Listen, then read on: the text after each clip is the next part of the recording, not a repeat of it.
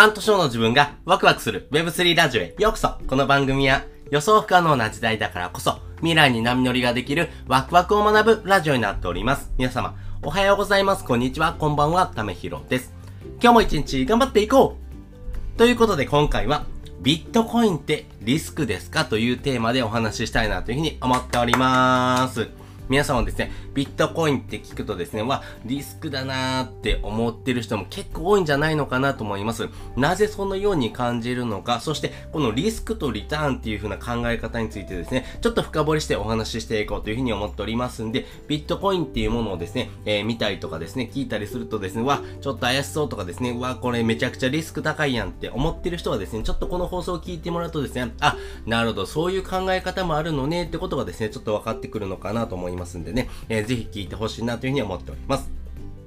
で、皆さん、ご質問です。日本円とビットコインってどっちがリスクあると思いますか？まあ、そう聞くとですね、まあ、大概の人がですね、いやいや、それはビットコインでしょって言うんですね。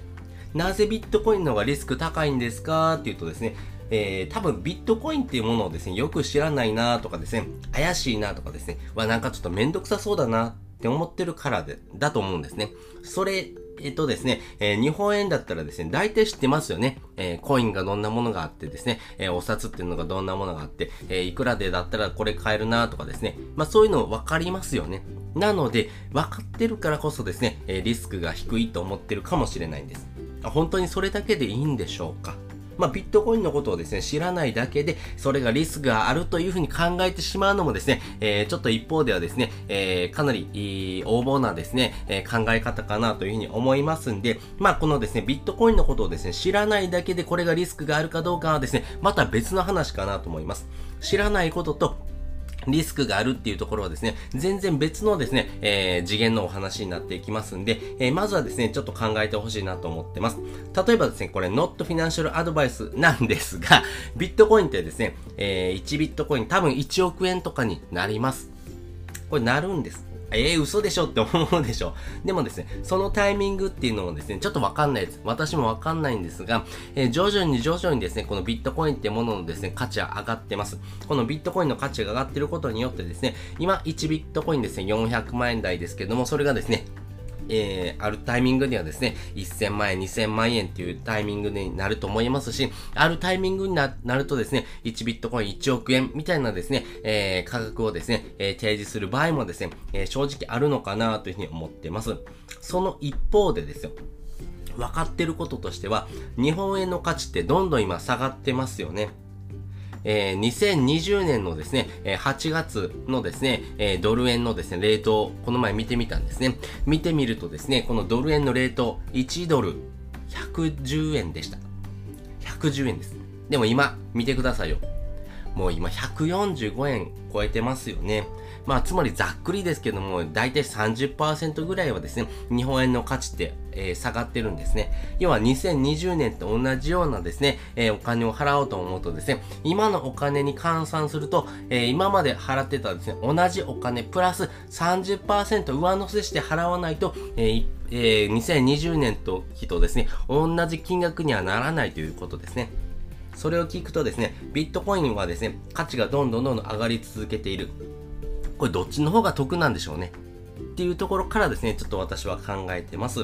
まあね、えー、そういうふうにですね、このビットコインの価値ってものはですね、これからも上がり続けるだろうなというふうに思っておりますし、えー、私が持ってるですね、資産ですね、資産はですね、どんどんとですね、このビットコインにですね、えー、変換してます。え私持ってるお金めちゃくちゃ少ないです。え借金もありますからね。まあ、あの、返済とかですね、え私たちの生活にですね、必要な分のですね、日本円っていうのは持ってますけども、それ以外のお金をですね、え全部ビットコインにしようっていうところでですね、仮想通貨にですね、えー、どんどんと置き換えてます。まあ、その方がですね、えー、将来的にからですね、見るとですね、めちゃくちゃ合理的だなと思いましたし、その方がリスクが少ないというふうに私は感じてます。このリスクっていうものをですね、え短期的に見るか長期的に見るかっていうところのですね、時間軸ですね。この時間軸でどの部分をですね、指してですね、皆さんはリスクがある、リスクがないって考えるのかっていうところもですね、えー、考えていくとですね、えー、非常にいいのかなと思いましたし、えー、その、え、ビットコインのことを知らない、知ってるっていうところで言うとですね、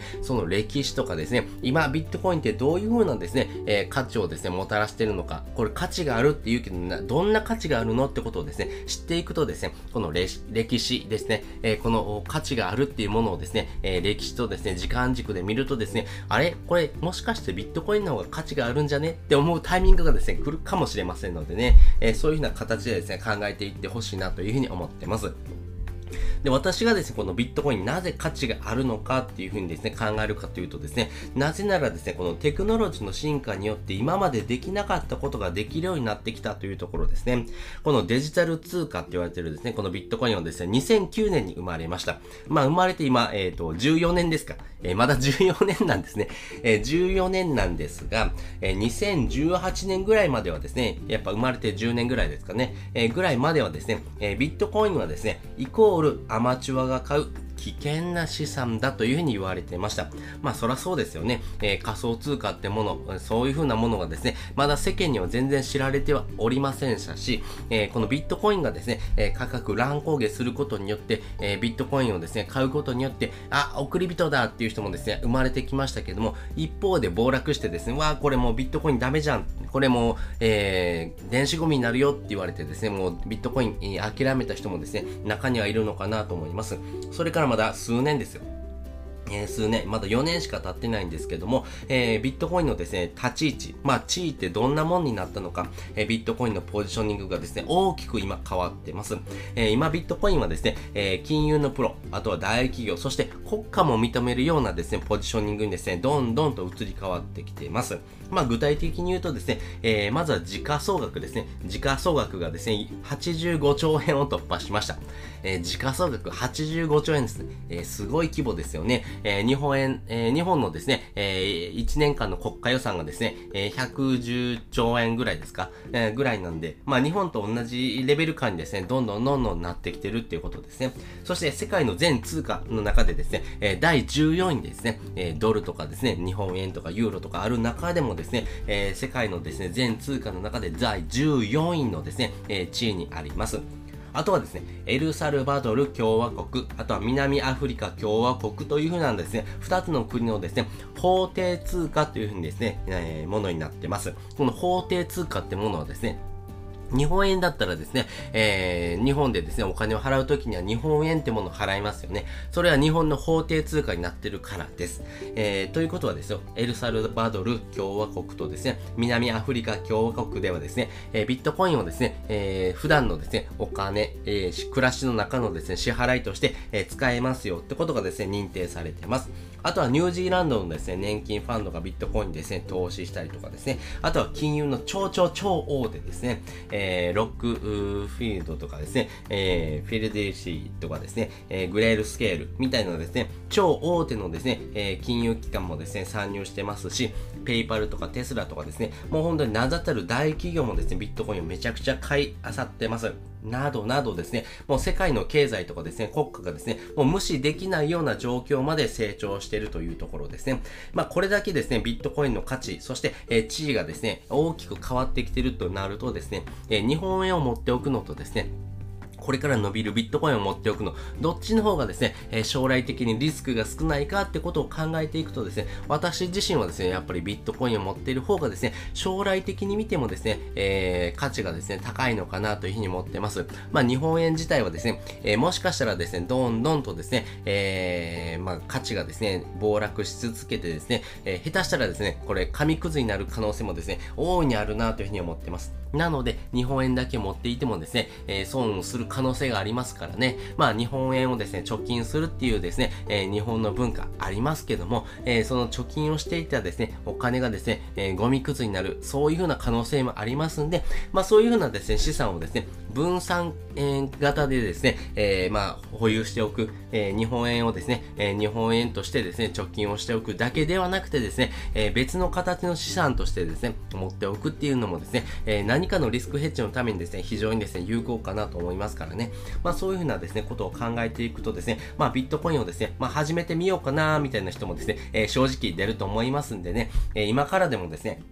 えー、このビットコインをですね、買ってみる。まあそういうふうなですね、経験を通してですね、えー、資産の一部として、もう本当にですね、1万円、えー、10万円分ぐらいでも全然いいと思います。えー、0.1ビットコインがですね、え将来的には1000万円ぐらいになるというふうにですね、私は考えてますんで、まあ最低それぐらいのですね、えお金は持っておきたいなというふうに思ってますからね。まあ私自身もですね、今0.2ビットコインぐらいですかね。まあそれぐらいしかですね、買えてはないんですが、えこれからもコツコツ買っていこうと思いますからね。まあそういうふうなですね、ビットットコインの買い方をですね、まとめたですね、えー、もの、そして、えー、今だけですね、えー、私、えー、この無料体験をするとですね、1500円もらえるですね、クーポン取ってますからね、このクーポンを使ってですね、えー、1500円すぐにもらえますんで、まあ、そういう風なですね、えー、簡単に、そしてお金がもらえる体験をですね、通してですね、えー、このビットコインの価値をですね、皆さんも体験してほしいなというふうに思ってます。